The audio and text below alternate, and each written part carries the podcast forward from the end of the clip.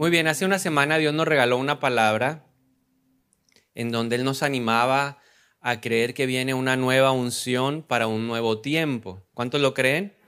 ¿Verdad? Fue algo que realmente a mí personalmente me inspiró y me animó a saber de que Dios tiene preparado algo especial para nosotros en este tiempo.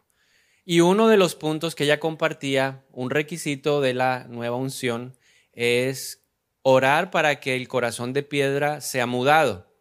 Y yo creo que muchas veces nos han hablado de eso y está resaltada la importancia de mudar el corazón. Pero algo que cautivó mi atención fue algo o lo que ella decía sobre que este proceso debe hacerse de manera diaria. El proceso de evitar que el corazón se convierta en una piedra debe ser algo constante, permanente. El corazón no se endurece de la noche a la mañana, es un proceso definitivamente. Pero si nosotros aprendemos a cortarle las alas a ese enemigo, creo que va a ser menos contraproducente en nuestra vida espiritual. Por eso yo quiero compartirle hoy una palabra que titulé Saca la basura de tu corazón. Hoy vamos a sacar todo lo que pueda estar endureciendo nuestro corazón. Eh, el, sabio Salomón dijo en Proverbios capítulo 4, versículo número 23, sobre toda cosa guardada, guarda tu corazón, porque de él emana la vida. Entonces, ¿qué sale del corazón? Vida, pero de la misma forma, así como del corazón sale vida, también del corazón puede salir muerte. Jesús dijo que lo importante no es lo que entra, lo importante es lo que sale, y es de la abundancia del corazón que habla la boca. En Lucas 6:45 él lo dijo. El hombre bueno, del buen tesoro de su corazón, presenta lo bueno. Y el hombre malo, del mal tesoro de su corazón, presenta lo malo. Porque de la abundancia del corazón habla la boca. Entonces tenemos que prestarle mucha atención a nuestro corazón. Entonces hoy vamos a hablar sobre sacar la basura del corazón, específicamente vamos a hablar de todas las cosas que endurecen nuestro corazón. Por eso necesitamos definir esas dos palabras, qué es corazón y qué es endurecer. Y empecemos por la primera palabra, corazón. El corazón es más que el músculo que le da vida a nuestro cuerpo, ¿verdad? Para la Biblia el corazón es algo mucho más profundo y lo primero que tenemos que resaltar es lo que ya leímos en Proverbios 4:23, que es un lugar desde donde emana algo, o emana vida o emana muerte. Pero también lo podemos asociar para entender mejor lo que es el corazón en el, en el ser humano, lo de los computadores. No sé a cuánto les gusten los computadores, pero creo que todos de aquí de cierta manera tenemos que relacionarnos con algún aparato de estos. Entonces, en un computador le hago la pregunta, ¿qué es más importante, el hardware o el software? Yo puedo tener todo el hardware, o sea, la parte dura, pero si no tengo software, no hay nada, ¿cierto? Si no hay programas, yo puedo tener la mejor máquina del mundo, pero no va a funcionar. Pero dentro de los programas hay uno que se llama el sistema operativo, es el papá de los programas. Sin ese programa no hay nada, es el que controla a los demás. Y así es el corazón. El corazón es un cuarto de control. El corazón es el que el lugar desde donde se administra y se controla todo lo que nosotros somos, la manera en que pensamos, la manera en que actuamos, la manera en que reaccionamos, nuestra percepción de la vida, nuestros principios, nuestros valores. Todo eso está centrado en dónde? En el corazón. A través de la palabra descubrimos ciertos elementos que están inmersos dentro de ese sistema operativo o dentro de ese cuarto de control.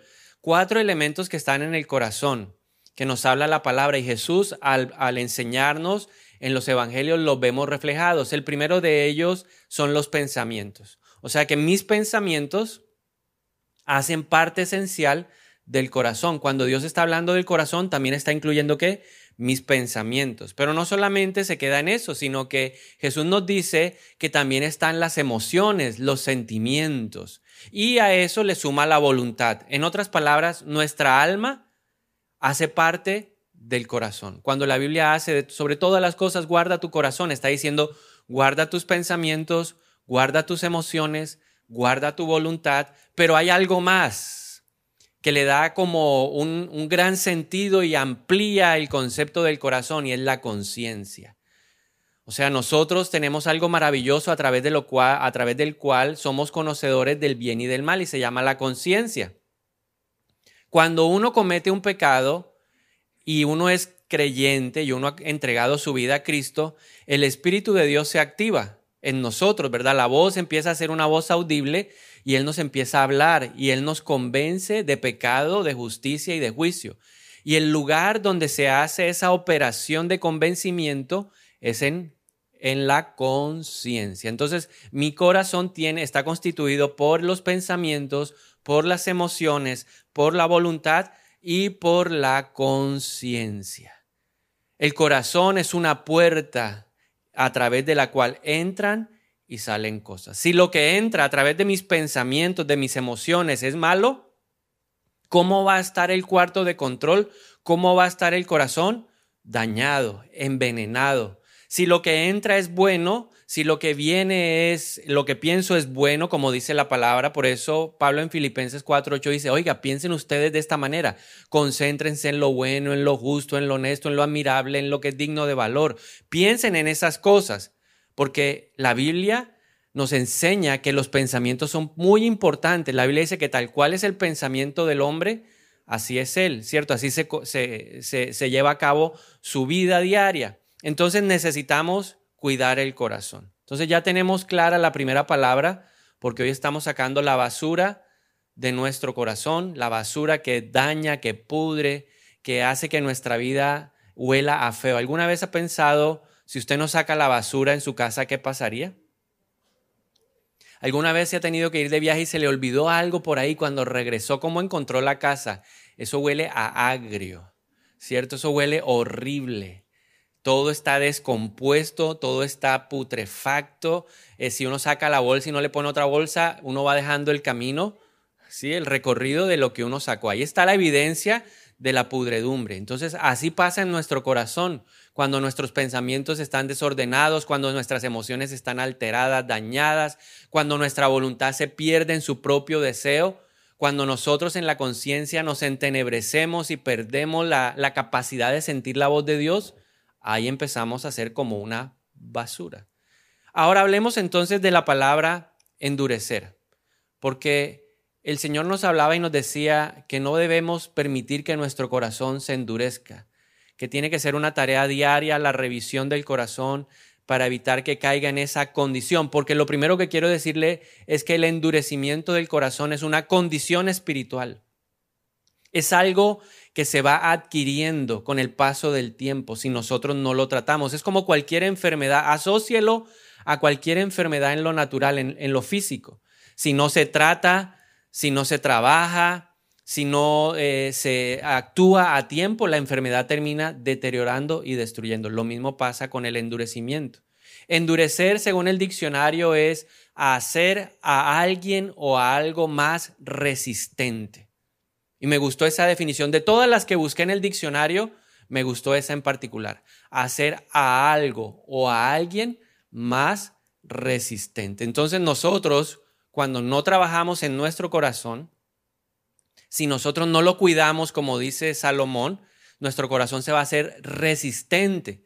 Pero resistente a qué? Porque el endurecimiento está asociado a ser eh, resistente a la palabra de Dios. Entonces mi corazón ya no quiere oír la palabra de Dios, mi corazón se hace eh, adversario de la palabra de Dios. Endurecer es como si nosotros levantáramos una muralla alrededor nuestro para evitar que la palabra de Dios penetrara. ¿Cómo se defendían las ciudades en el antiguo tiempo? O cuando uno lee el Antiguo Testamento, las ciudades se defendían a través de murallas se construían en lugares estratégicos que hicieran difícil el acceso a ese lugar y adicional a eso se colocaban muros que la hacían casi que impenetrables. Entonces el proceso de endurecimiento es eso. Cada uno de manera consciente o inconsciente va poniendo bloquecitos alrededor de su vida para que la palabra de Dios no pueda penetrar, para que la palabra de Dios no pueda cumplir el objetivo y el propósito que tiene. Porque Dios envió su palabra con un propósito, ¿verdad? Jesús dijo, yo no vine al mundo a condenarlo, yo vine a salvarlo. La palabra de Dios nos fue dada para que nosotros seamos libres verdaderamente. La Biblia dice que conoceremos la verdad, que es la palabra de Dios, y la verdad nos hará libres. Entonces, aquí tengo que entender algo muy importante y es que yo soy el responsable de si mi corazón se endurece o no. No hay nadie más, no es mi papá, no es mi mamá, no es la iglesia, no es el líder, no es el pastor.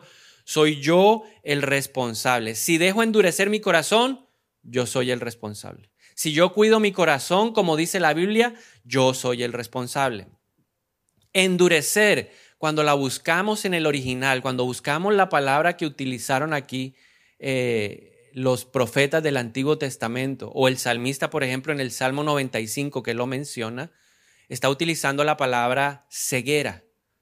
Significa ceguera. Entonces, endurecer significa perder la capacidad de ver. Significa perder la capacidad de percibir las cosas. Y la Biblia dice algo interesante frente a esa capacidad. Dice, el hombre espiritual tiene la capacidad de percibir las cosas y entender todas las cosas. El hombre que no es espiritual, todo le parece locura. Entonces nosotros a través del endurecimiento vamos perdiendo la capacidad espiritual de entender las cosas. A los que amamos a Dios todo ayuda bien. Para llegar a eso hay que tener un corazón dócil, sensible, de carne. Entonces, el endurecimiento es un proceso espiritual a través del cual el corazón se va apagando. El corazón va perdiendo la capacidad de ver, el corazón va perdiendo la capacidad de escuchar la voz de Dios porque se hace resistente a lo que Dios está hablando. Entonces es un proceso, no es algo como le dije hace un momento que pasó hoy y mañana amanecí endurecido. No, hay cositas que se van metiendo, van permeando los pensamientos, van permeando las emociones, van permeando la voluntad, va permeando la conciencia y cuando volteamos a ver ya no queremos saber nada de Dios. Eso es endurecimiento. Ahora, eso fue lo que le pasó al pueblo de Israel. Y cuando el autor de Hebreos está escribiendo su carta, en Hebreos capítulo 3 dice, oiga, hay que aprender del error de ellos y ustedes, el nuevo pueblo de Dios, no deben caer en el mismo error. Y hoy Dios nos está diciendo que ya hay un ejemplo de lo que trajo el endurecimiento que tenemos que aprender. Siempre he dicho que la persona sabia aprende de los errores de los demás. El inteligente le toca aprender a punta de golpes. Entonces la pregunta para nosotros es, ¿somos sabios o inteligentes? ¿Usted qué es? Sabio. A ver, levanten la mano los sabios. Hmm. A ver, levanten la mano los sabios. Yo miro a ver. Hmm. Veo más de un descarado levantando la mano. Levantémosla por fe, queremos ser sabios, ¿cierto? Queremos ser sabios y queremos aprender del error de otros. Entonces el autor de Hebreos nos dice, oiga, que no les pase a ustedes. Hebreos 3, 7 al 11 dice, por eso el Espíritu Santo dice, ¿quién lo dice? ¿Quién lo dice? El Espíritu Santo dice, cuando oigan su voz, la voz del Señor, no endurezcan el corazón. ¿Qué es lo que Dios no quiere? Que yo mi, mi corazón se endurezca, lo dice el Espíritu Santo. Dice, no se endurezca el corazón como lo hicieron los israelitas cuando se rebelaron, aquel día que me pusieron a prueba en el desierto. Allí sus antepasados me tentaron y pusieron a prueba mi paciencia a pesar de haber visto mis milagros durante 40 años. Por eso estuve enojado con ellos y dije, su corazón siempre se aleja de mí rehusan hacer lo que les digo. Así que en mi enojo juré, ellos nunca entrarán en mi lugar de descanso. ¿Qué fue lo que pasó? Cuando yo leí ese versículo dije, pero ¿qué fue lo que pasó? Necesitamos recordar dos momentos en la historia del pueblo de Israel que demuestran que su corazón se endureció. El primero de ellos, acababan de salir de Egipto, Dios los había sacado con un brazo poderoso, como dice la palabra. Acababan de ver cómo Dios había abierto el mar rojo y cómo habían pasado ellos por tierra firme y cómo las aguas habían atrapado al ejército de Faraón. Acababan de hacer un cántico de alabanza, las mujeres habían sacado las panderetas y habían danzado por la obra poderosa que Dios había hecho. Y habían caminado un poco y llevaban un par de días en donde no habían podido encontrar agua y empezó el pueblo a qué? a quejarse. Llegaron a, un lugar que se llama Refibidín.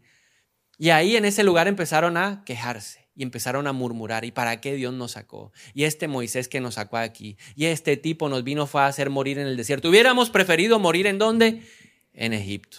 Y eso molestó el corazón de Dios, porque esa es una señal clara cuando, cuando tú te quejas, cuando tú estás lleno de murmuración. Fíjese que estaban hablando desde dónde? Desde unas emociones dañadas. No se dieron cuenta de que Dios podía cuidarlos. Se les olvidó la manera en que Dios los había llevado y los había sacado de forma poderosa. Entonces ahí se quejaron y entonces el Señor le dijo a Moisés, bueno, Moisés, esta gente se está quejando mucho, vaya, pase delante de ellos y golpee la peña y verá que le damos agua a esa gente quejumbrosa. Y así fue, ¿verdad? Y salió agua por montones de esa peña de Oreb. Ahí ese día hubo otro milagro. Pero no contento con eso, pasaron los, los meses y más adelante estaban en Cades Barnea y ya estaban como preparándose para entrar a la tierra prometida, pero nuevamente volvió la queja. Mire lo que dice números 20, 10 al 12. Dice, luego él y Aarón, porque eh, empezó la gente otra vez a quejarse, a murmurar, y entonces luego él y Aarón mandaron a llamar al pueblo a reunirse frente a la roca. Ese fue Moisés, ¿no? Entonces le dijo Moisés al pueblo, escuchen ustedes, rebeldes. ¿Cómo le dijo al pueblo? ¿Cómo le dijo al pueblo? Rebeldes. Porque el endurecimiento trae rebeldía. Entonces la gente era rebelde contra Dios. Entonces él no se lo dijo rebelde, le dijo, rebeldes, se lo gritó. ¿Acaso debemos sacarles agua de esta roca? Ya Dios le había dado instrucciones de lo que era lo que iba a hacer, ¿no? En esta ocasión, el milagro no iba a ser golpeando la roca, el milagro era hablándole a la roca para que pasaran a un nivel superior del conocimiento del poder de Dios. Pero la Biblia nos dice que algo pasó. Entonces Moisés molesto les dijo, ¿acaso debemos sacarles agua de esta roca? Enseguida Moisés levantó la mano y golpeó la roca dos veces con la vara y el agua brotó a chorros. Dios lo respaldó. Pero eso le costó a Moisés, porque Moisés también se le endureció el corazón por un momento. Recuerde, ¿cuál era la orden que Dios le había dado a Moisés? Háblale a la roca. ¿Qué hizo Moisés? Golpeó la roca. ¿Y por qué golpeó la roca? No, porque estaba qué? Bravo. ¿Estaba lleno de qué? Se le salió el colérico. ¿Conoce algún colérico? Sí, dígale, ojo con las emociones. ¿Se acuerda que el corazón también tiene emociones? ¿El corazón tiene qué? Emociones. Y si las emociones están descontroladas, ¿qué le puede pasar al corazón? Se endurece. No siguió la instrucción de Dios. Dios le dijo claramente, háblale. Pero su corazón estaba endurecido por la rabia, rebelde, desagradecido. Yo entiendo a Moisés. Porque está uno ayude y ayude y ayude y que esa persona empiece otra vez a darle. Eso le saca la piedra a cualquiera. Pero Dios dice, cuida tu corazón. Lo que le pasó a Moisés ese día no fue la rabia de un momento, era el cúmulo de cosas que él tenía ya dentro de su corazón. Él estaba aburrido, harto, cansado de un pueblo necio, de un pueblo que todo el tiempo quería levantarlo a piedra. ¿Usted no estaría cansado? ¿No se ha sentido cansado a veces con sus hijos que todo el tiempo, ah, este papá sí friega, este papá, chocha, chocha? ¿Sí? ¿Cuántas veces se ha sentido usted que este no es desagradecido, este que le pasa? ¿Sí? ¿Algún papá que se sienta así? Sea libre hoy, sea libre. Suéltelo y uno trayendo el pan aquí diario y este desagradecido dejando la comida. Moisés estaba cargado. Dice, sin embargo, el Señor le dijo a Moisés y Aarón, puesto que no confiaron lo suficiente en mí para demostrar mi santidad a los israelitas, ustedes no los llevarán a la tierra que les doy. Le costó. ¿Cuál fue el precio de dejar endurecer su corazón para Moisés? No entrar a la tierra prometida. ¿Usted sabe qué es que se le queme el pan en la puerta del horno? Y uno dice, pero Señor, tremendo, no, es que Dios quiere dejarnos lecciones claras. Esa generación rebelde no entró. Moisés tampoco. Entonces, tenemos que entender que el endurecimiento comienza con la desconfianza hacia Dios. ¿Qué fue lo que le pasó a Adán y a Eva? Se les dañó el corazón. El enemigo en, el jardín del Edén se les apareció y ¿qué les trabajó? La mente. Porque en la mente también están qué? Los, los, pensamientos hacen parte de quién? Del corazón. Entonces la serpiente se le acercó y le dijo, hmm, con que Dios te ha dicho que no puedes comer de ese árbol. Dios sabe que si comes de ese árbol serás conocedor del bien y del mal y serás como Dios. ¿Y le sembró qué? Duda. ¿Será que sí? ¿Será que no? ¿Será que sí?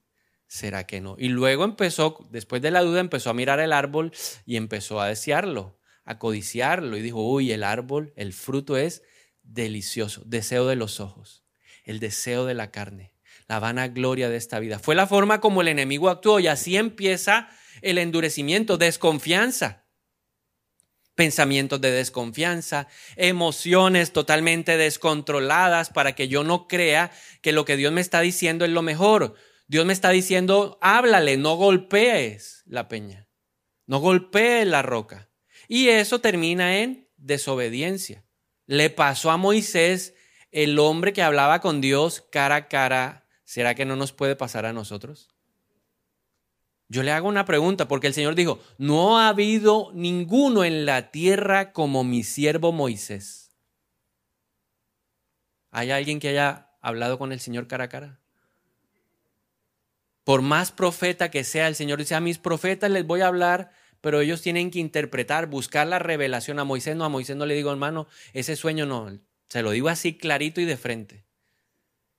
Entonces la pregunta es, ¿será que estamos exentos de eso? Si le pasó a Moisés, me puede pasar a mí. Un corazón endurecido se hace resistente a la voz de Dios. La dureza de corazón con el tiempo se hace difícil de curar. Qué difícil es curar el endurecimiento. Qué duro. He visto a gente que uno dice, pero ¿cómo llegó allá? Si era tremendo cristiano, si era tremendo siervo de Dios, ¿Qué le pasó? ¿En qué momento? Mire, eso fue un proceso. Yo pensaba en una persona en particular y decía, pero ¿por qué llegó a ese estado? Mire, hace tiempo no cuidó las emociones. Se llenó de resentimiento, de amargura y hoy su mente está totalmente endurecida hacia Dios. Si yo endurezco mi corazón o no, es mi decisión. Yo decido si la basura se queda en la casa o sale de la casa. No espere que otro la saque. Me toca sacarla a mí. Si yo quiero que mi casa esté resplandeciente, si yo quiero que mi casa huela rico y que no esté lleno de animales, de roedores, de cucarachas, porque la basura que trae, lo peor. Él no le va a traer a, a lo mejor, la basura trae lo peor. Por eso las consecuencias son desastrosas. Y ya lo hemos visto. Israel, una generación entera, no entró a la tierra prometida. El líder, el que Dios había usado, el que había dividido el mar rojo, el que había peleado ahí contra Faraón con el poder de Dios, tampoco entró. Entonces, la dureza de corazón va a traer a nuestra vida desastre. Y eso lo tenemos que entender, porque la palabra de Dios dice, la voluntad de Dios es la que es buena, agradable y perfecta. Que hay caminos que al hombre le parecen buenos, pero su fin es la muerte. Hay personas que han perdido sus promesas por dejarse endurecer el corazón. Hay personas que han perdido el propósito de Dios por dejarse endurecer en el corazón. Hay muchas personas que han durado muchos años en el desierto porque no han querido tratar con un corazón endurecido. Alguien me hacía la pregunta y me decía, eh, ¿qué hacemos si sabemos que alguien tiene el corazón endurecido? ¿Cómo hacemos para despertarlo? Y yo le decía, nosotros no podemos hacer nada. Uno quisiera coger a ese esposo a cachetadas y despierte. ¿Alguien se identificó? O coger como hacia alguien por ahí coscorrones al hijo para que despierte, pero no lo podemos hacer. Por más de que le pegue, la persona no va a despertar. Eso es un proceso con Dios. Entonces, a veces nos decimos, pero ¿por qué esa persona está pasando ese proceso tan difícil? ¿Qué es lo que está sucediendo con él? ¿Por qué está viviendo eso? Ni usted ni yo lo sabemos, porque nosotros vemos la apariencia. El Señor se lo dijo al profeta, tú ves la apariencia, yo veo el corazón. Lo dijo Jeremías en el capítulo 17, versículo 9. Engañoso y perverso es el corazón, más malo que todas las cosas. ¿Cómo es el corazón? Perverso, malo, tramposo, sabe camuflarse. Entonces la gente dice, yo no sé qué, yo no, ¿a quién maté? ¿A quién maté? ¿Qué estoy cargando? Pero Dios que ve el corazón, porque luego dice el versículo 10, ¿quién lo conocerá? Y Dios le responde en el versículo 10, yo, el Señor. ¿Quién sabe cómo está el corazón? Dios. Él se lo dijo al profeta, le dijo, tú ves la apariencia, yo veo el corazón. Por eso yo he aprendido en mi caminar con el Señor que cuando veo a alguien que está siendo probado, prensado, pasado por el fuego, yo digo,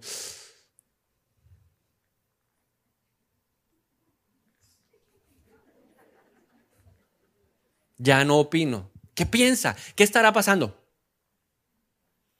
¿Se lo dejo a quién? A Dios. Más bien me pregunto yo, cuando yo estoy siendo prensado, procesado, pasado por el fuego, ¿no será que hay un problema en mi corazón? Ya dejé de mirar hacia afuera. Yo hacia afuera no miro a nadie. Eso es entre Dios y Él. Son procesos personales, individuales. Pero cuando yo estoy ahí siento el fuego, ¿cuántos han sentido el fuego de la prueba? ¿Cuántos han sentido el calor del desierto? ¿Y cuándo acabará esta cosa, Dios mío? Ahí me pregunto, ¿será que mi corazón está endurecido? Síntomas de un corazón endurecido. No es agradecido por nada en el mundo. Ve más lo malo que le pasa que lo bueno que le puede acontecer. No es agradecido. Un corazón endurecido no reconoce la mano de Dios obrando en su vida. Uno ve milagros, uno desde afuera dice, wow, tremendo como Dios le está enviando el maná, wow, tremendo como Dios le está enviando codornices, wow, Dios, tremendo lo que estás haciendo. Y el de adentro está en una queja, es que yo, este Señor me mandó aquí al desierto a morir. Yo mejor me hubiera quedado en Egipto, comiendo allá, bebiendo allá. Allá por lo menos tenía una tumba segura. Esas son las palabras de alguien que está endurecido, pero todos alrededor decimos, Dios cómo lo está sosteniendo, Dios cómo lo está sustentando. Él no lo ve, porque está amargado, resentido. Esa es otra característica del corazón endurecido. Amargado, bravo con el mundo, bravo con la vida, bravo con Dios, bravo con la iglesia. No me llamaron en la pandemia, nadie se acordó de mí, desgraciados.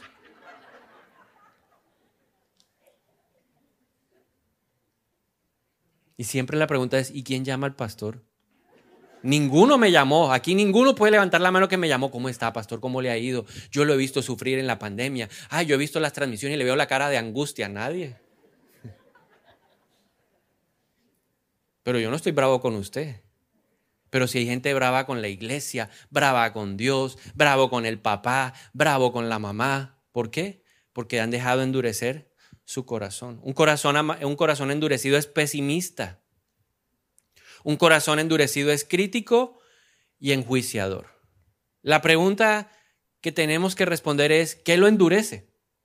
Tres cosas pueden endurecer al corazón. Número uno, el pecado. Definitivamente el pecado endurece el corazón. Recuerde que el corazón está constituido por pensamientos, está constituido por emociones, está constituido por voluntad y por conciencia. Cuando nosotros pecamos y pecamos y pecamos, ¿qué parte del corazón es la que más se endurece? La conciencia. Perdemos la capacidad de sentir dolor por el pecado. Y la Biblia nos deja ver un ejemplo muy bueno a través de Salomón. Pero antes permítame compartirle Efesios 4, 17 al 18. Dice, con la autoridad del Señor digo lo siguiente, ya no vivan como los que no conocen a Dios, porque ellos están irremediablemente confundidos. ¿Cómo vive alguien sin Cristo? Confundido. Claro, a lo malo lo llama bueno y a lo bueno lo llama malo y él piensa que unas cosas son correctas cuando la Biblia dice que son incorrectas, pero está confundido.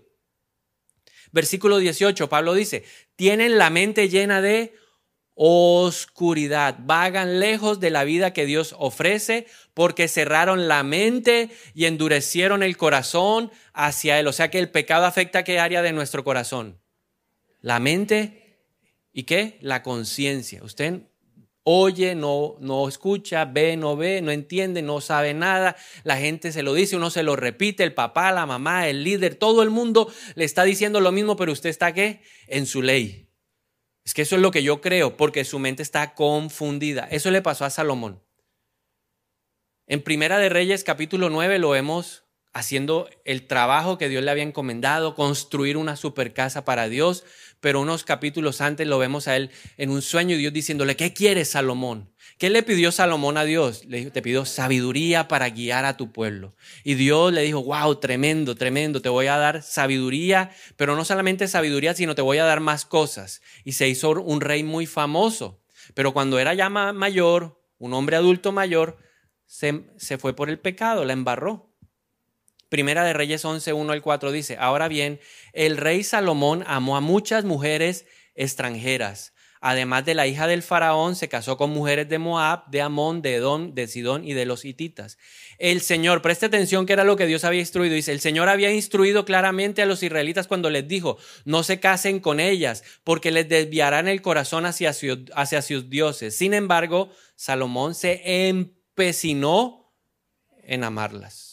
Aunque Dios dijo, no te cases con esa mujer extranjera, ¿él qué? Pues yo me voy a casar. Que mire que no me importa, yo lo voy a hacer. Pero que mire que eso, no, no, se empecinó. Dice, en total tuvo 700 esposas. Qué loco. Si con una es suficiente.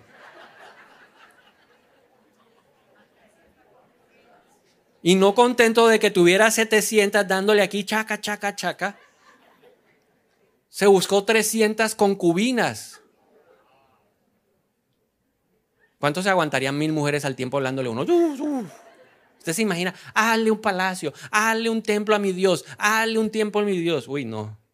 En efecto, ellas apartaron su corazón del Señor. Cuando Salomón ya era anciano, ellas le desviaron el corazón para que rindiera culto a otros dioses en lugar de ser totalmente fiel al Señor como lo había sido David, su padre. Entonces, ¿qué endurece el corazón? El pecado. Cualquier pecado, como tú lo quieras llamar, la mentira, la ira descontrolada, la pornografía, el adulterio, la fornicación, robar, eh, la corrupción, lo que sea, como lo, como lo quieras, cualquiera sea el pecado, el pecado endurece y no podemos oír la instrucción del Señor. Segunda eh, fuente de endurecimiento, las pruebas de la vida. Si nosotros no sabemos tratar la prueba, la prueba nos puede endurecer. Salieron de Egipto, iban felices, vamos para la tierra prometida, pero Dios dijo, para llegar a la bendición hay que pasar el desierto porque hay que cambiar ciertas cosas en la mentalidad de ustedes. El desierto es un tiempo en donde Dios nos lleva para hablarnos con amor, para decirnos necesitas dejar, abandonar, cambiar, transformar esta manera de pensar, de hacer, de ver tu vida. Tu visión tiene que cambiar en esto, en aquello otro. A eso nos lleva Dios a un desierto. Pero pasa un día uno, día dos, al día tres. Ni siquiera creo que pasa el día uno y está uno quejándose. Ya, esta cosa. ¿Cuántos pasan bien el desierto? ¿Cuántos le dicen gracias Dios por este desierto? Porque Santiago dice, cuando lleguen las pruebas, considérenlas como un tiempo para estar qué? Alegres. Pero ese día está uno más amargado, uno está más que frustrado, más bravo, porque Dios está sacando lo peor. En el desierto sale lo peor de ti y de mí. El desierto es especialista en sacar el verdadero yo, porque con Cristo y plata, amén con Cristo y sin plata, ¿y este qué le pasa? Entonces las pruebas, la falta de agua, la necesidad, la, sensación de que vamos a morir, sacó lo peor. O sea que en la prueba tenemos que cuidar nuestras emociones. En la prueba tenemos que eh, cuidar nuestros pensamientos. En toda prueba siempre hay preguntas. ¿Por qué a mí? ¿Hasta cuándo será? ¿Cómo será? Quisiera que esto pasara ya. Todo eso pasa en la prueba, pero en la prueba hay que aprender que lo mejor que puede uno hacer es agarrarse de la mano de Dios y dejarse consolar por el Señor. Eso es lo que hay que hacer en la prueba. Mire, no, no trate de entenderla, porque los pensamientos de Dios son más altos. No hay manera de comprender. Entonces, o en la prueba te amargas o en la prueba aprendes a confiar en Dios. Tú eliges. Muchos nos amargamos, pero Dios espera que aprenda a confiar. Tercera y última fuente, las desilusiones. Cuando pasan en nuestra vida cosas y no las esperábamos de esa manera, ahí viene una posibilidad o una oportunidad para que el corazón se endurezca. ¿Alguna vez ha pasado algo que usted quería que no pasara? ¿Y usted oró por eso y salió al contrario? Hay que cuidar el corazón ahí, porque el enemigo aprovecha no solo para golpear la fe, sino para alterar nuestras emociones, para dañar nuestros pensamientos, para que nos sintamos desilusionados de Dios, para que nosotros nos sintamos frustrados, para que digamos no vale la pena invertir nuestra vida en el Señor, para que nosotros nos aburramos de la gente, para que nos aburramos de la iglesia. Mucha gente se ha ido por eso y mucha gente se ha separado también por eso, porque no saben llevar una desilusión, no saben llevar una frustración. Ahora, la Biblia dice que en Cristo todo lo podemos. Hay que aprender a llevar nuestras cargas con el Señor. Él dijo, mire, en el mundo hay aflicción, pero confíen en mí porque ya yo he vencido al mundo ya yo vencí. Entonces hay que aprender a vivir las aflicciones con el Señor. Sin Cristo es imposible. Con Cristo todo es posible. Entonces, ¿cómo sacar esa basura del corazón? Ya nos hemos dado cuenta de que es destructiva. Ya nos hemos dado cuenta de que es nociva. Ya nos hemos dado cuenta de que eh, genera mal ambiente, que genera malos olores. Hay que sacar la basura. No la podemos dejar ahí porque el endurecimiento daña el propósito de Dios. Entonces, ¿cómo sacarla? Y en primer lugar, el primer paso es ser consciente de que hay basura y que se necesita ayuda para sacarla. Y esa ayuda viene del Espíritu Santo. Usted está hoy bravo, frustrado, amargado, aburrido, cansado, perturbado. ¿Se siente bien en su relación con Dios, sí o no? ¿Siente que hay fuego o siente que se está apagando? Porque esa es una buena señal para darnos cuenta de que necesitamos ayuda. Sin conciencia no hay ayuda. Porque como la mente está entenebrecida y la mente está endurecida, si yo no empiezo a despertar por voluntad propia, Dios me va a despertar. ¿Y cómo despierta Dios usualmente a la gente?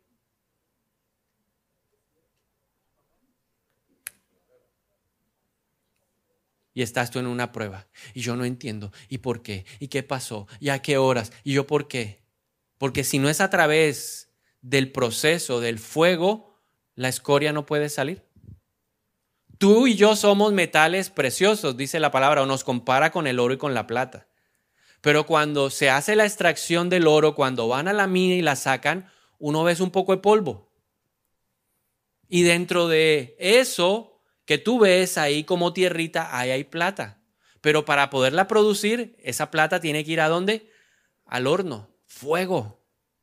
Y después de que ha pasado por el fuego, se separa entonces el metal precioso de la basura. Tú y yo somos metales preciosos. Y Dios quiere sacar la basura, basura que viene por años, que hemos adquirido, que hemos aprendido. Y nos mete en fuego puro horno y dice, ah, le falta un poquito de candela. Y usted dice, no aguanto más. Y sí puede. Pero al final va a salir qué? Oro, plata, resplandeciente. Entonces, lo mejor antes de uno recibir, ¿quién quiere un candelazo hoy? ¿Alguien quiere un candelazo o, no, Señor? Yo, yo prefiero decirte, Señor, yo estaba como endurecido. Sí, yo, yo, prefiero, yo, yo le dije, Señor, yo no me lleves hasta allá, ya, ya, ya. Yo he probado la candela y eso, ¿Sí? Entonces mejor yo digo, no, Señor, yo sí estoy un poquito endurecido. Y cuando hay conciencia y uno levanta la mano, Dios dice, ah, bueno, entonces te vamos a ayudar, ¿verdad? Ezequiel 36, 26 dice, les daré un corazón nuevo y pondré un espíritu nuevo dentro de ustedes.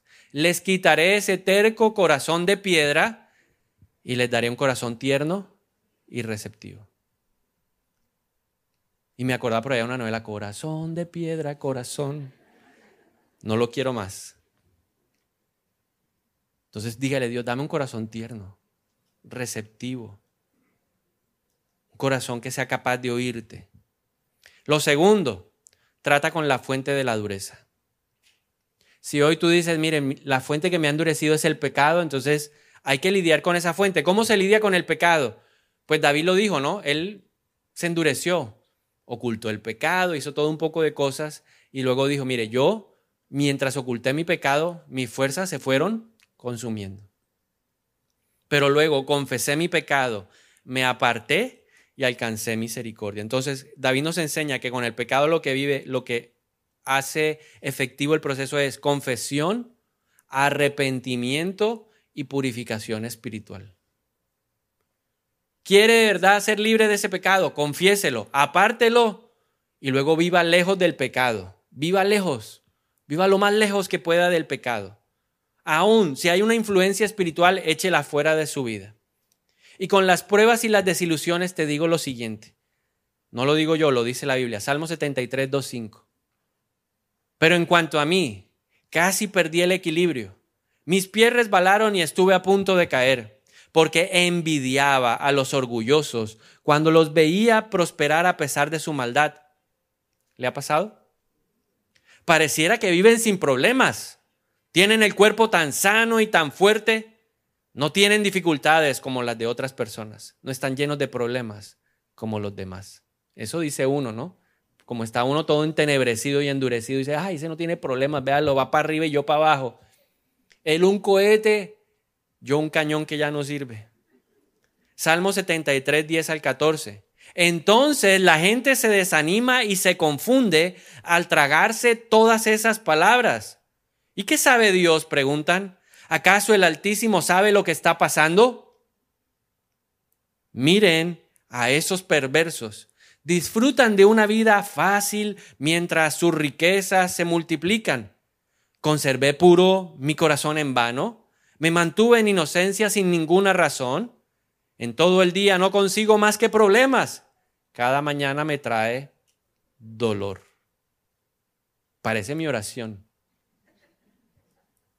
Pero en el Salmo 73, 17 nos enseñan cómo lidiar con las pruebas y con las desilusiones. Entonces entré en tu santuario, oh Dios, y por fin entendí y no quiero que mire el resto, simplemente entré en el, santuario y entendí. ¿Qué pasó? Que él fue a la presencia de Dios y Dios se le reveló y le hizo entender. ¿Estás en una prueba? ¿Alguien te ha desilusionado partiendo por Dios, por la iglesia, por alguien cercano? Ve a la presencia de Dios. Y ahí en el secreto con Dios, humillado delante de Dios, Dios te va a hacer entender. Y Dios te va a dar paz. Y Dios te va a dar fuerza para que tú puedas seguir adelante. No dejes endurecer tu corazón. Sobre todas las cosas, cuida tu corazón porque de él mana la vida. Recuerda esto, el corazón es engañoso. ¿Tu corazón se está endureciendo? No, tu corazón es perverso tu corazón es malo. ¿Quién lo conoce? Dios. Entonces hoy preguntémosle a Dios cómo está el corazón. Porque nosotros podemos decir, no, a mí no me afecta nada. Eso, eso. Sí, yo le decía, yo en mis, en mis pérdidas, yo le he dicho, no, Dios, yo, yo, sí, la voluntad de Dios es buena, pero por dentro estoy reventado. Y he tenido que ir a la presencia de Dios a decirle, estoy mal. Explícamelo porque yo no entiendo. Con plastilina. Yo no soy muy fácil. A mí con plastilina, Señor. Si no. Mm. Entonces yo quiero orar hoy por aquellos que tienen la necesidad o sienten en su corazón que es el momento para orar para que esa dureza se vaya hoy. Si eres tú uno de ellos, yo te animo a que te pongas de pie ahora. Y en un par de minutos Pensemos, reflexionemos cómo está nuestro corazón. Señor, hoy venimos delante de ti pidiéndote que nos examines. Pruébame y conóceme. Mira cómo está mi corazón, Señor. ¿Cómo está hoy hoy? Porque hoy pude venir a la iglesia, pero vine amargado, aburrido, harto. Puedo estar viendo la reunión por internet, pero ah, no quiero prestar atención. Todo es lo mismo. O tal vez, Señor, estoy atado, encadenado por ese pecado. Y he llegado a la autojustificación. Oh, no es tan malo. Trae hoy revelación, Espíritu de Dios, a nuestras vidas. Porque nuestro corazón es engañoso. Nuestro corazón es especialista en decir, no pasa nada. Yo estoy bien.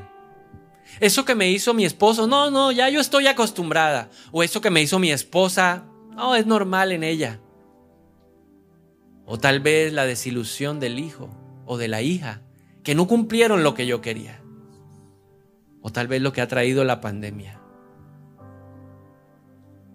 Muéstranos hoy, Dios,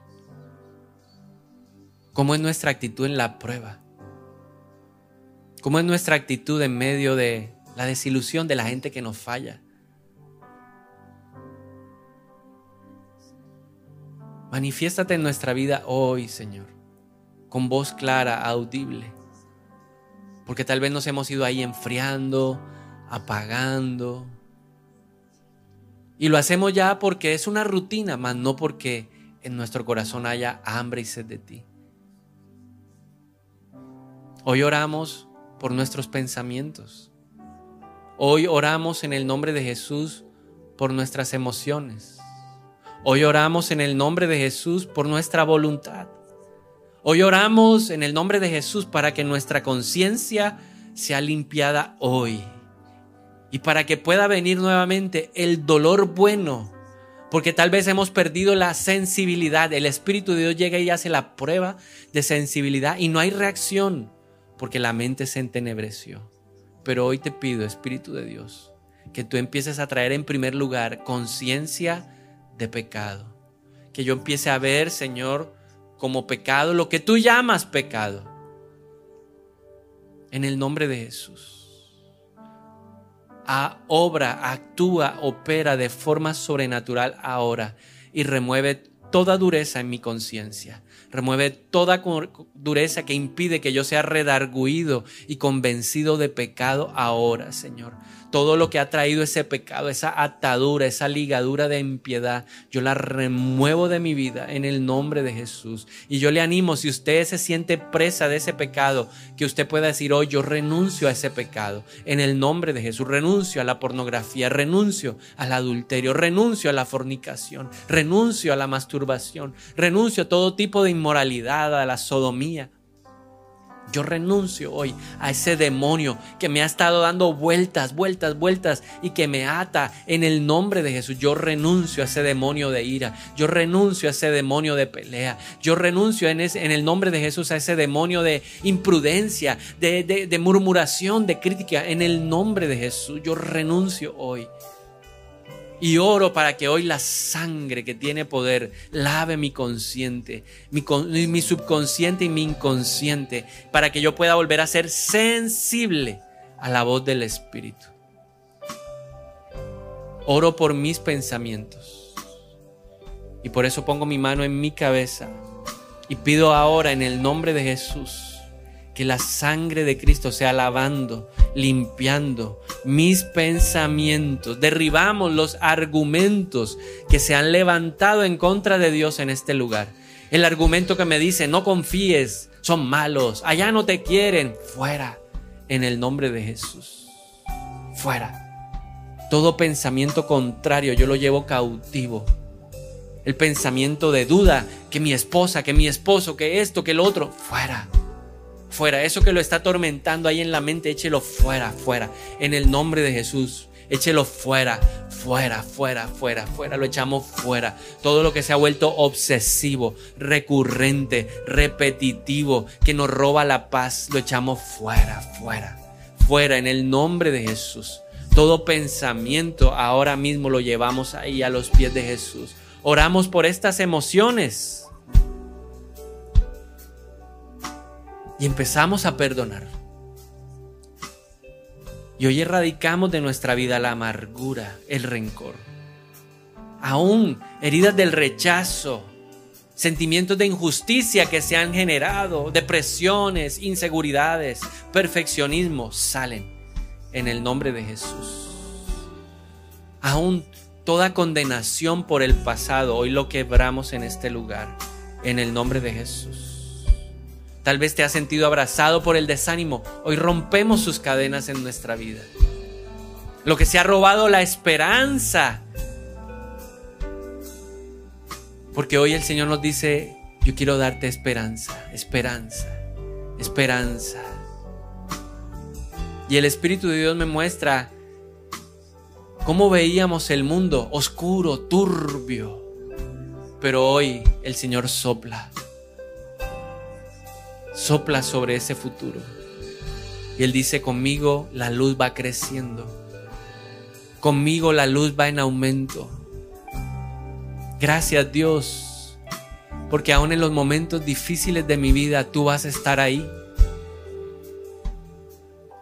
Yo levanto mis manos y te digo gracias, porque en el valle de sombra de muerte tú estarás conmigo. Porque Dios me dice, yo no te voy a dejar, ni te voy a abandonar. Te podrá dejar el mundo entero, pero yo no, yo no, yo te recojo hoy. Yo te abrazo hoy. Yo te redimo hoy.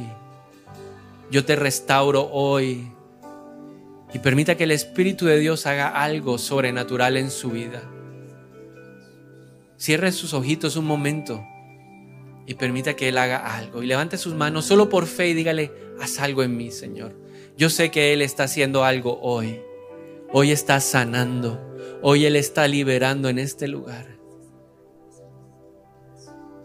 Deje que Él lo toque. Él sabe cuál es su necesidad. Él sí sabe cuál es tu vacío, cuál es tu faltante. Él sí, Él sí lo sabe. Él es, Él es aquel que lo llena todo. Deja que te llene hoy.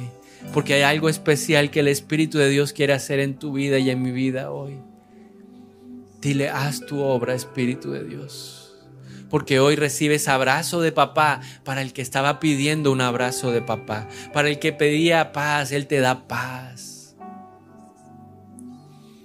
Porque tú vas a salir de esta, te dice el Señor. Tú sí vas a salir. Tú sí vas a entrar a la tierra prometida. Tú no vas a quedar ahí en el desierto. No, porque Dios te ha llamado a ser como Josué y como Caleb. Solo confía, confía. Si estás en la prueba, solo levanta las manos y dile, Señor, no tengo otra, te tengo solo a ti, te tengo a ti, Señor. ¿A quién más? ¿A quién más? ¿A quién más?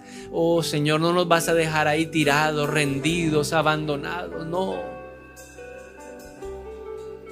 Porque has tenido temor de morir en medio del mar, en medio de la tormenta. Pero el Señor te dice, yo no soy un fantasma, soy Jesús, soy el Cristo, soy el que te va a pasar al otro lado y vas a pasar vas a pasar, solo ten paz, paz, paz, paz.